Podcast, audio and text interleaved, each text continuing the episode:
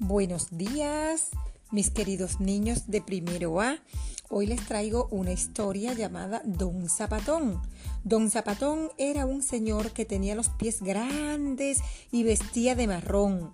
Vivía en una casa de madera y se ponía furioso si alguien le guiñaba un ojo.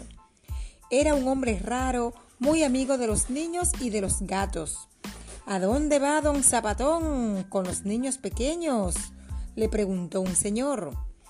Es un hermoso día de primavera y quiero elevar mi cometa en el campo, respondió don Zapatón.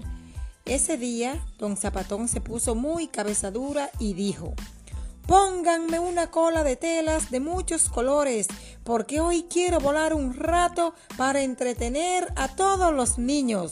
Y Zapatón, que era un hombre muy flaco, voló alto, muy alto. Los niños lo sostuvieron con una cuerda y llegó casi hasta las nubes.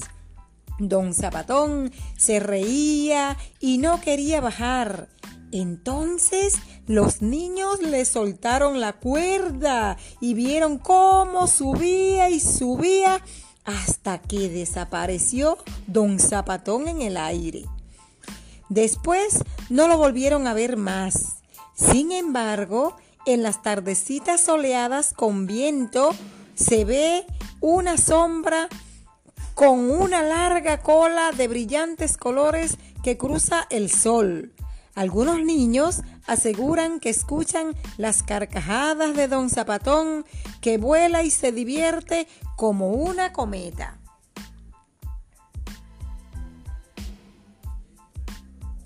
Seguidamente vamos a compartir con los papitos estas preguntas y ustedes las van a ir resolviendo con ellos.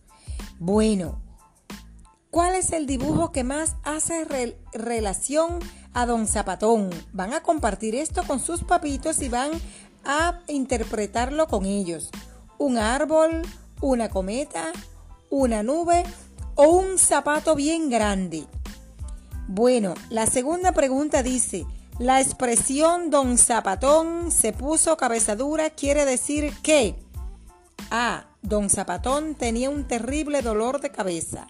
B. Don Zapatón se puso muy terco. C. Don Zapatón tenía la cabeza muy dura. Ahora la tercera pregunta dice, van